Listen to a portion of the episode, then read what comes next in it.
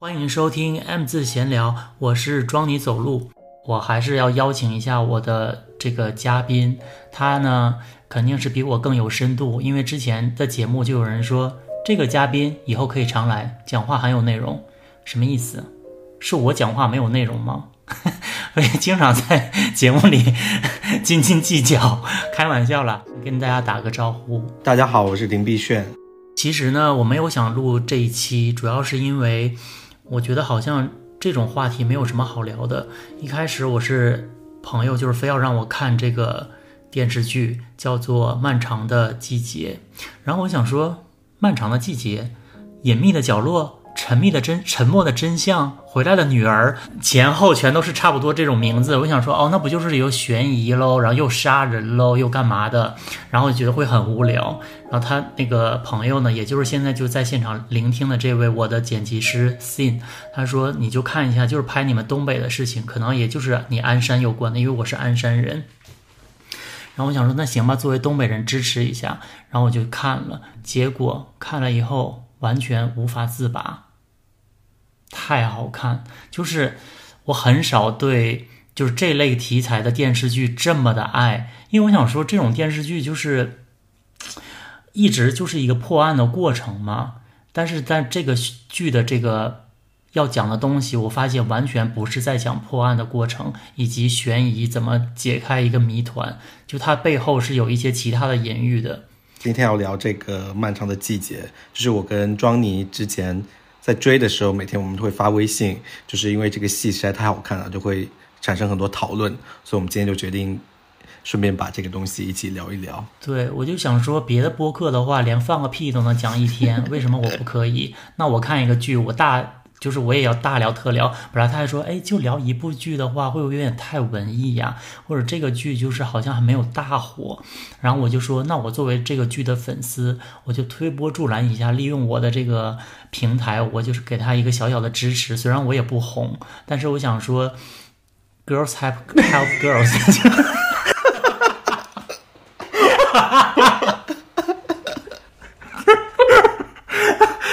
乱扯一个梗。没有，就是有一种小众群体拉拉小众群体一把。然后，因为我们在聊这件事情的时候，是这个剧刚播，我看网上也没有人在聊，然后我就说，那我要支持他。结果现在就是当我们录的这个时候呢，这个剧已经火的各个平台都有人在说。对，但是我觉得我还是想用我的这个呃。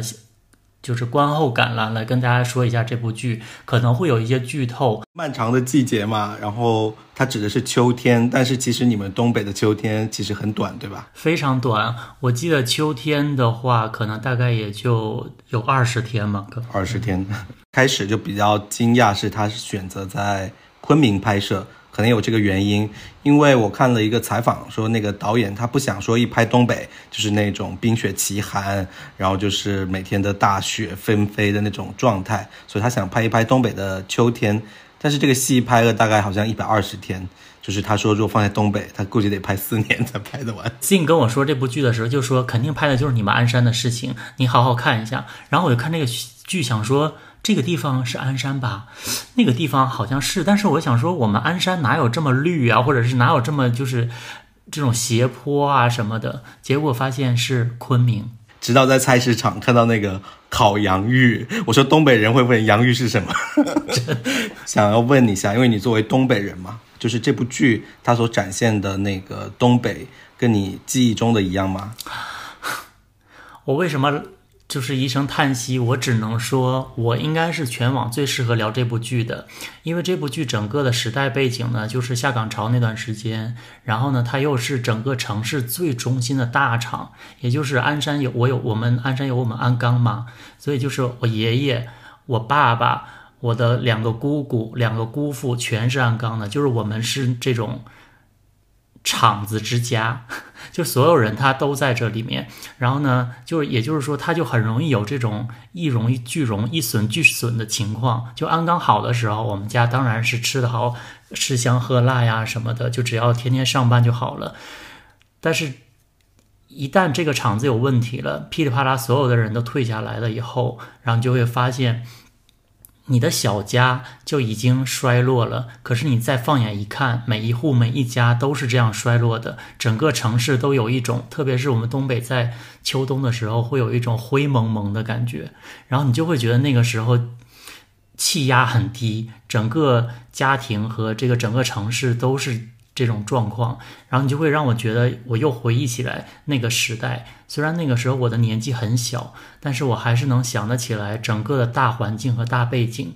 然后后来呢，我们家又因为就是这个下岗潮以后，大家就是开始干个体户啊，或者怎么样，或者是还有一些旁门左道的工作。后面我我们会提到就是李巧云，然后对，完我们家也是从业者，然后因为违法被抓 抓起来。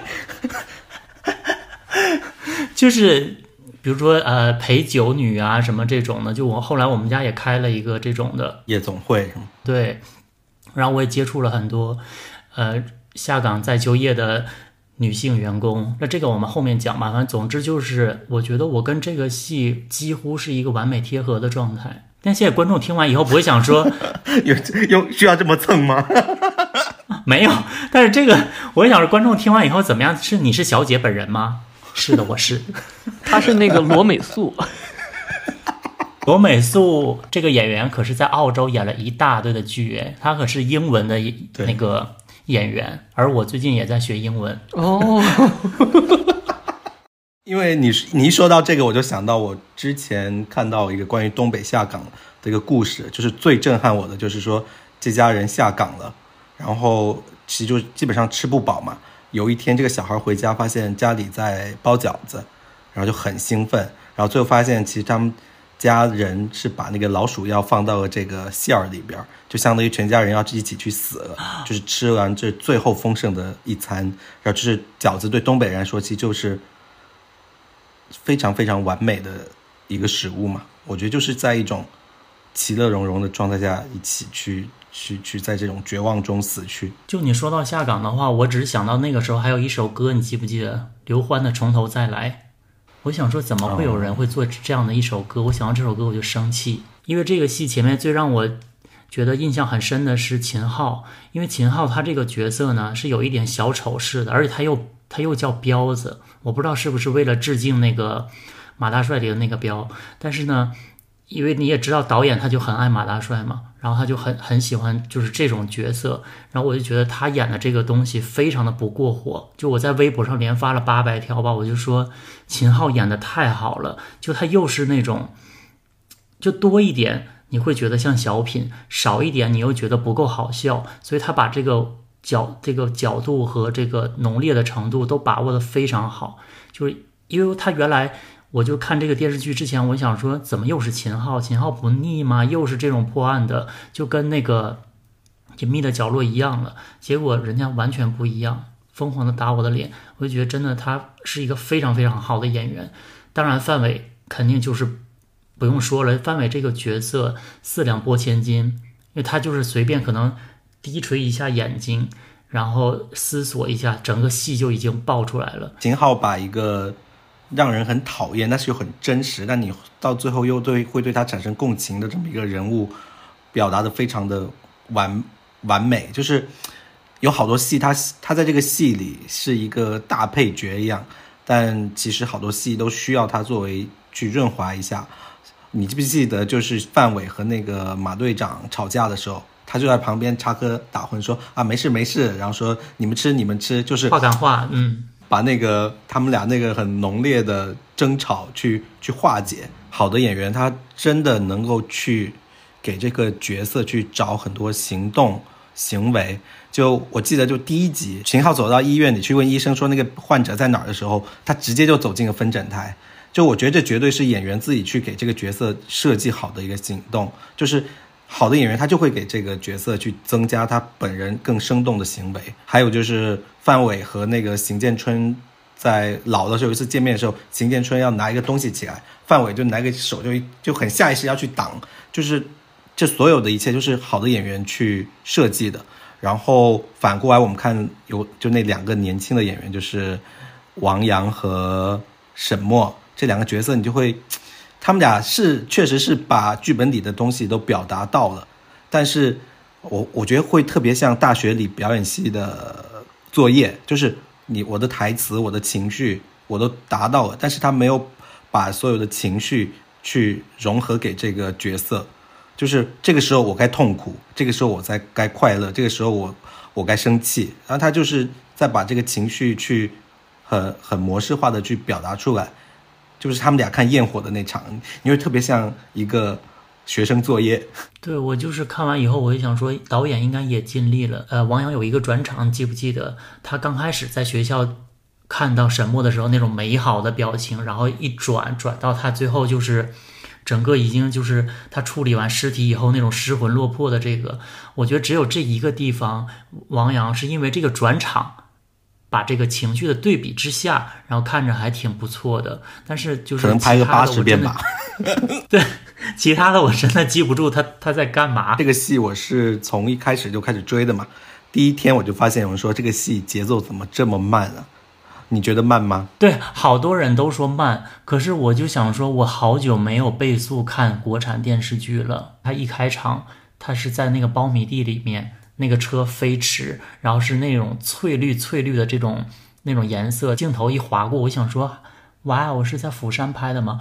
没有说釜山比中国好的意思，它的美的那种感觉有一点像韩国电影的开场，所有的镜头都非常干净。对，即使是去到了小店里边，它那些脏乱的感觉都是精心设计好的。对，关于节奏这个问题，现在很多国剧就是不自信，你能感觉它可能剪了无数遍了，最后的成片就是我要赶紧追节奏，好感觉好像我稍微慢一点，那个观众就要换台了。也确实是现在短视频冲击下，大家确实是没有耐心看。我有的时候也是看了开头就会想切，快速的进入主线嘛。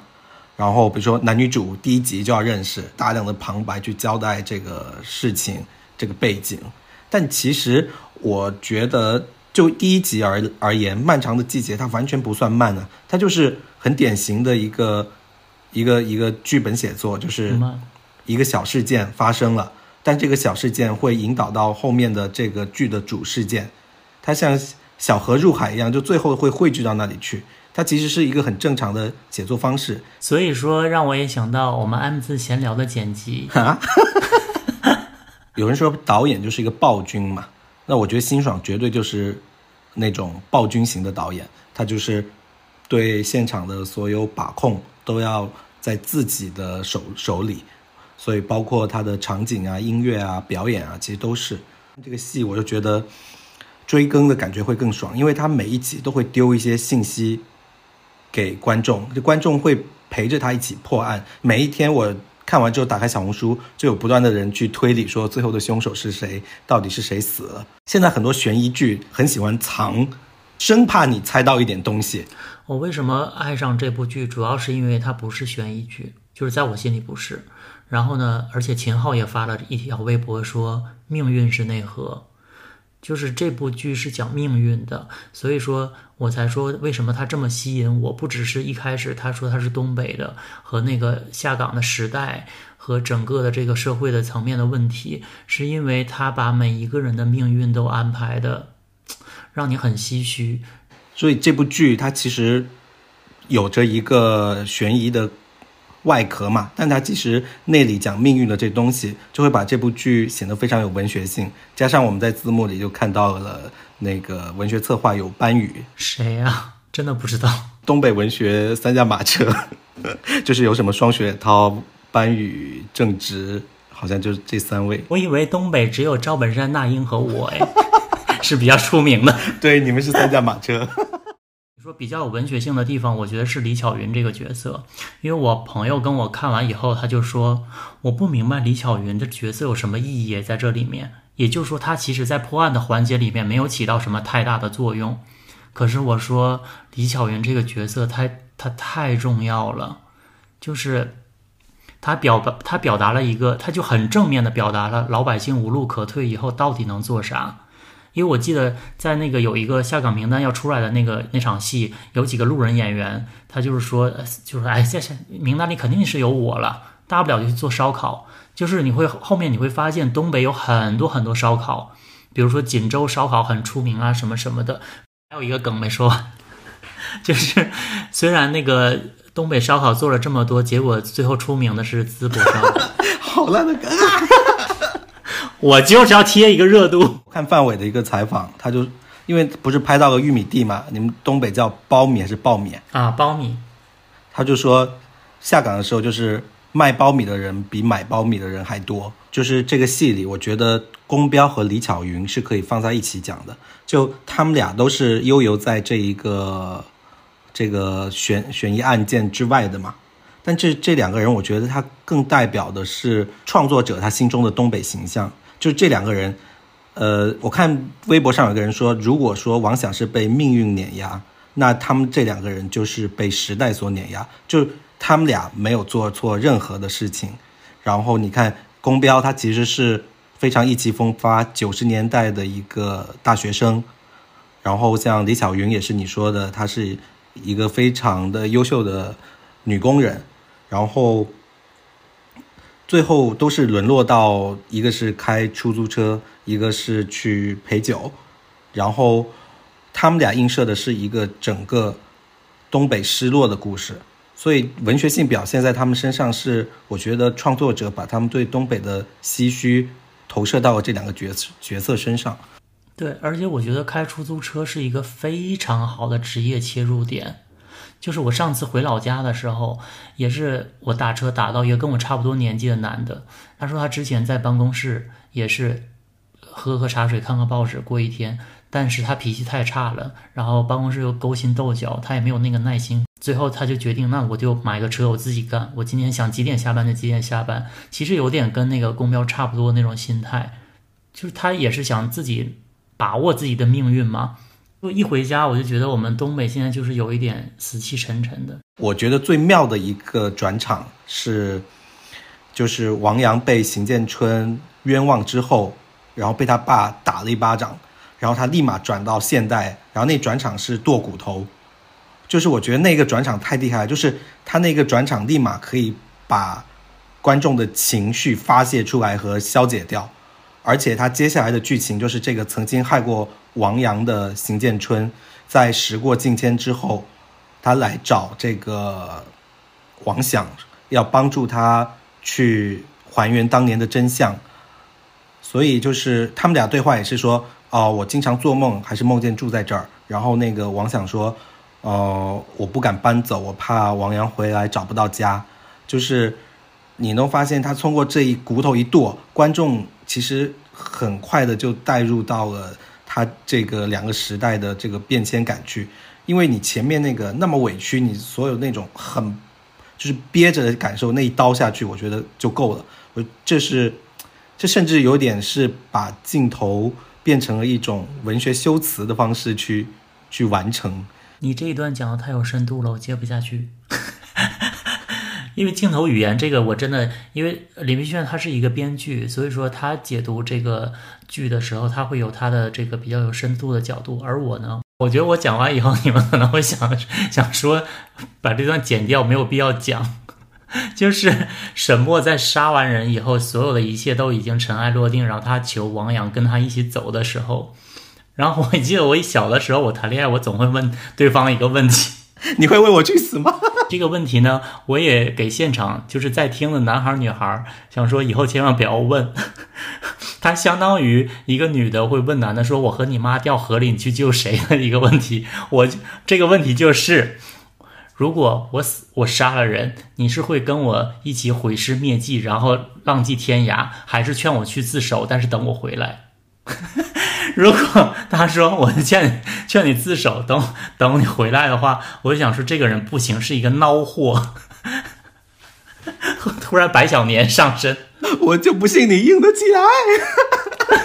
有人懂这段吗？救命啊！观众会想说，这个主播是不是疯了？到底是男的还是女的呀？都说了我是罗美素，看到这一段我就抽离出来，想说我以前有多可笑。但是所以这个沈墨就会也会问这个问题，让他陪他一起走嘛，结果也不陪他走。嗯，那那段我就很有感触。你还记得你第一次看到这个剧，觉得大家都过得特别惨的时候，我是看到他们去抓那个就是作假那个尿袋儿是吗？对对对，有个尿袋不是出来了吗？对我当我当时就是这部剧让我第一次有那种炸裂，就是汗毛竖起来的感觉，就是那个尿袋儿出来了。我觉得就是他设计的太厉害了，就是一个曾经就是耀武扬威的小人，现在他们抓他，但他拼命要藏的东西是他因为尿毒症，所以就尿袋儿，就是尿袋儿这东西，就是他已经是一个衰老的，他是一个坏掉的人了嘛。我就说一下，其实让我第一个呃起鸡皮疙瘩的一幕吧，这个当然是跟我经历有关，就是最后有一集是第三集还是第五集，最后呃王响对着月亮大喊王阳，啊，那那部剧那个那一幕你们有想到吗？然后我当时我就瞬间就哭了，因为我自己个人的这个，因为我我父亲不是走的比较早嘛，所以就是说我每次抬头，我想到他的时候，我就抬头看月亮，如果是满月，就证明他也在看着我；然后如果不是满月的话，就是他没有想我。而且我的人生当中，我每次想到他，我一抬头就是满月，所以我就是这部剧这个一幕让我立即有代入感，然后马上我就哭了。虽然我跟我父亲的关系也不好，而且这部剧也是他跟他父亲的关系也不好，所以我就觉得，就是这个地方让我觉得非常的感慨。而且我有一个朋友也是，他跟他父亲的关系一直都非常非常差，可是最近他父亲生病了，然后他一一个很严重的病，然后他就是完全义无反顾推掉所有的工作，就去陪他父亲的这段时间。然后就想说，那可能。就这就是血浓于水的这种感觉，让我觉得很触动。对，妈呀，艺术人生时间到了。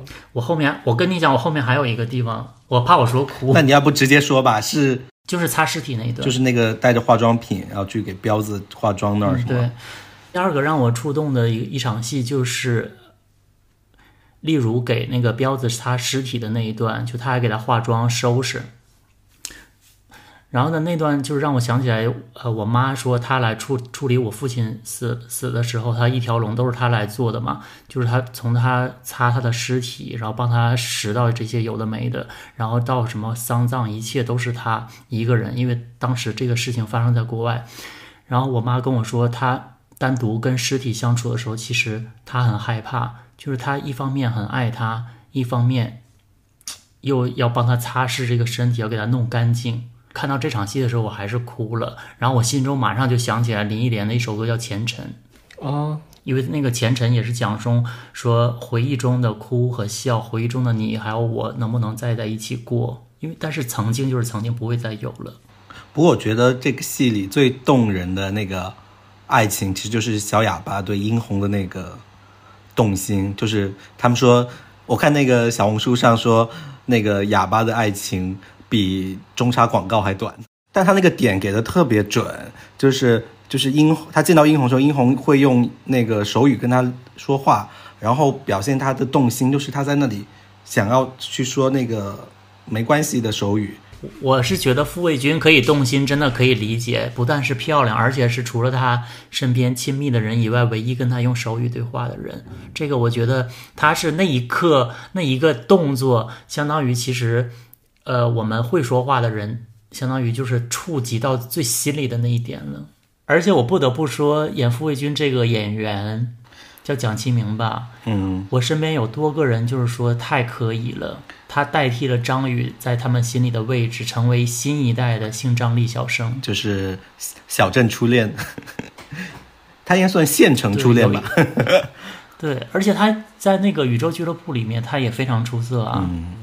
就土狗男孩的感觉，大家会很爱他。对，所以他到最后那个大雪纷飞的时候，他在那个游泳池那儿大哭。其实你可，而且是无声的哭，加上加上他那个就是那个 他姐跟他说殷红没了的时候，他那一行那行眼泪真的就是。但那段其实我心里默默的有在在想说他会怎么对他姐，结果他也只能就是默默忍受。对他就是。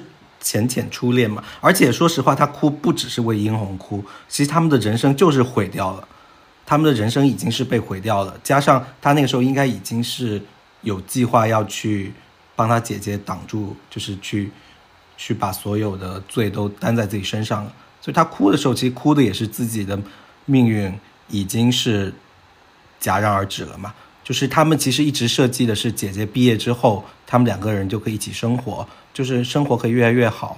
但是没有想到发生了这一切，每天回来都多一个死尸。我是感觉他那个就是九到十一集，我就处理的太急了，尤其是他们杀杀那个港商的那那一段，哦，就感觉好就是。就就会有一种沈墨还为什么会突然间发疯的感觉，是吗？因为这部剧有大量的删减嘛，其实我觉得应该没有那么多删减的话，他会有更多细腻的处理。哎，有可能是李庚希没演好。我是觉得他演小别离这种戏呢，他是 OK 的，完全 hold 得住，因为他就是演一个女学生。但是这个戏我是真的想说，他没有太出色，因为别人实在是太爆发、太出色了。尤其是张静初出来之后，你就会发现就是被碾压。那这个小花，你们觉得谁来演？就你们心中如果要替代他的话，没有，因为他前面又要是小白花，后面突然间变变食人花，我觉得真的只有 只有二十年前的周迅可以。因为苏州河里边他可以又纯情，然后又发疯，但同时周迅的长相是绝对可以让王阳这种没有什么经历的小少年为他去死的。《暗长的季节》它的制作有多精细？马德胜一出来，他老年的时候一出来，戴个眼镜，那个头发脱发的时候跳舞，我完全没认出来。他们真的很用心，而且他居然和秦昊是同班同学。对，就是秦昊也是又增重二十斤，然后又加特效。我今天还刷到了，就是王佳佳她发的，她说她自己也是，他不但要弄的那种纹眉和纹唇线的那种妆，然后还要弄制作了一个假下巴和假鼻子，全都是贴的。就是这部戏戏已经把细节用心到这种程度了。虽然后面就是在大棚打打架的那场戏，我是觉得好像我们东北没有这么好吃的绿绿色蔬菜。我们我们吃个大白菜都 和就不错了。我们家一吃蔬菜，我就想说今天想吃点蔬菜，我奶奶给我炖个豆角。他在殴打那个大爷的时候，我看到底下大家喊爽的时候，有一条弹幕飘过说说这糟蹋了这一个菜。对啊，大棚破嘞，还是要花挺多钱的感觉。我看这个戏的时候，因为我跟我另外一个朋友也是一起追更嘛，然后我们就是经常说今天这集炸不炸裂，就是持续炸裂，然后就是发现每一集它都有点去打动你。那现在十二集看下来，你你最喜欢的是哪一集？就是你印象最深，肯定是十一集啊，十一集就是就封神封神是吗？特别是他们在 KTV 那场戏，我连台词都背下来了。大家要听吗？我想听众应该也想听我飙戏吧？没有了，我就是 快快快快快！来来来，因为就是他把这个内核给表现出来了嘛。然后就是对，那个王想就跟那个彪子说：“我年轻的时候就贼他妈不信命，但是现在我越老就越明白了，命早就安排好了。”然后彪子就说：“谁安排的？咱的命就活该就这这种命吗？我不服，你叫他出来，我跟他唠唠。”那一整集其实都在讲那个老无所依的这种这句前一句就是马德胜说：“我老了。对，因为你看那一集，就是包括那个王响和李巧云在车上互诉衷肠的那一段戏，也是在这一集。然后包括那个彪子决定跟那个例如离婚，就是这一整集你看下来就是特别的伤感。看到例如在笑，就是说，因为他一直说例如笑起来好看嘛，这个宫彪的这个人物的高光时刻，最后是在十一集展现的。之前一直是插科打诨，然后作为一个大配角，加上他的戏，他的。戏其实跟这个案件没有什么关系。没想到他最后的。戏点是落在了他的婚姻和爱情身上，包括他那个时候已经知道，例如是跟厂长有染，包括那个例如怀不了孕了，这些结果他最后还选择跟例如在一起，就是到最后他成全了是这个宫标这个角色的有情有义嘛。”那网友不是这么解读的，网友就是说，宫标就是那种典型东北男的，在家什么都不干，汤都不会都不会盛的那种，伺候他吃，伺候他穿，然后在家偷偷自己想买车就买车，完全不顾媳妇儿的这个需求。对，我觉得这个是是这样子，就是因为里面例如是他死还是没死，死了之后跟他说的说，为什么我们把日子过成这样了？如果有下辈子，我们再重新试一试。就是他之前先说的，为什么我们把日子过成这样，然后后来呢，他死了以后，他还想跟他下辈子试一试。我觉得这个才是一个首尾的呼应。对他就是说，我们已经把日子过得这么糟糕了，但是最后宫彪他的选择，他还是去成全了，他把所有的钱给丽如，自由也给丽如，所以我觉得他就是说，就是命运弄人啊，就是他们本来可以有很好的人生的，但是就是说说俗气一点，就是贫贱夫妻 百事哀嘛。我为什么要引出这个话题？是因为我今天网友给我留言说，你你有没有看这个戏呀、这个戏挺好看的，可是这几个男主角的爹味有点恶心到我了。我想说，这个不就是我上期的主题吗？就是我之前跟林迷路说的那期，大家看剧真的不要老是挑三观的问题，你要看这个戏，它在什么样的时代背景之下，然后这个人他是什么样的一个环境下的产物。你老是挑这种东西的话，什么又是爹味呀、又是把这个权力斗争给弄出来，我就觉得那你完全看不到人性背后的东西了。对啊，主要还是看命运嘛。有一个观点是说，一一个故事它三观正不正，它它的它有没有问题，不是说它中间它的人物或者说它中间一些对话有什么问题，你重点表现一个人的三观是看结局。有其他的网友会说，就是说把女性的呃角色刻画的太刻板印象。可是我是觉得说，如果一个剧它就是演演到了大部分人的形象，反正作我作为一个东北人，我真的看到了这些女性的这些画这些肖像，嗯，这都是我日常是可以接触到的。包括这么多人都说看完这个戏，东北人全都一致认同，就是说很有共鸣。那就是说明，如果这个人物是存在类似的人的话，那他就应该被表现。就不管这个人他的这个观点是什么，他存在，他就可以被演出来。为什么不行呢？那只能演最圣洁的那个人，或者只能演最代表着最正确的那个人吗？对啊，那我觉得是没有意义的。而且我觉得这个戏里还有一个我觉得非常厉害的演员，就是那个王阳的妈妈。我印象中那种东北大姨的形象，就是就是身体有点不好，然后其实又没有什么主心骨，但是因为文化水平不高，但是又非常全心全意的为一个家庭。而且罗美素她的这个戏，在她自杀的时候到达一个最顶点，她的这个表现手法，大家可以回忆一下。没看过的人，我不好意思，我只好说了，就是说她全程张罗，因为我们那边就是如果家里人走了，就是要摆桌宴席，然后请大家吃饭，一起再悼念一下整个的这个饭局，他轻松愉悦。招呼客人，各种事儿全都忙忙活活，从头到尾没有掉一滴眼泪。最后他在人全都走了以后，特别是范伟回家一看，哎，就是我觉得范伟回家那个看到一桌子的这个菜的空空的那种，然后人也都走了那种空虚感，然后他再回家就发现他老婆自杀了。我觉得这个戏也很文学。对，而且他他自杀用的是他经常缠的那个毛线，因为他儿子帮他缠过毛线，包括他跟儿子说，我们这一代人就是活在一个圈里，生怕出错，最后他还是用那个圈结束了自己的生命。而且我是觉得这个角色其实非常的丰满哎，就他除了他自己六神无主那个样子以后，他可以跟他儿子谈心的时候说出我们这个时代的人会固有的一些思维方式的时候，你会发现他其实是有灵魂的哎，他会思考。对，他其实就是不断的在在维持一个家庭，就是这个家的和主心骨其实是他母亲嘛，没有了的话，呃，其实这个家庭也就碎裂了。反正我提到的几个角色都是我觉得真的演得非常好的。就如果是演一个是那种只是用表情然后演出情绪的这些人的话，可能他这个角色就不出彩了。因为很多这种家庭里的妈妈，很多戏里都有的，你完全记不住是谁，可是他一下子就立住了，这个才是演员牛逼的地方。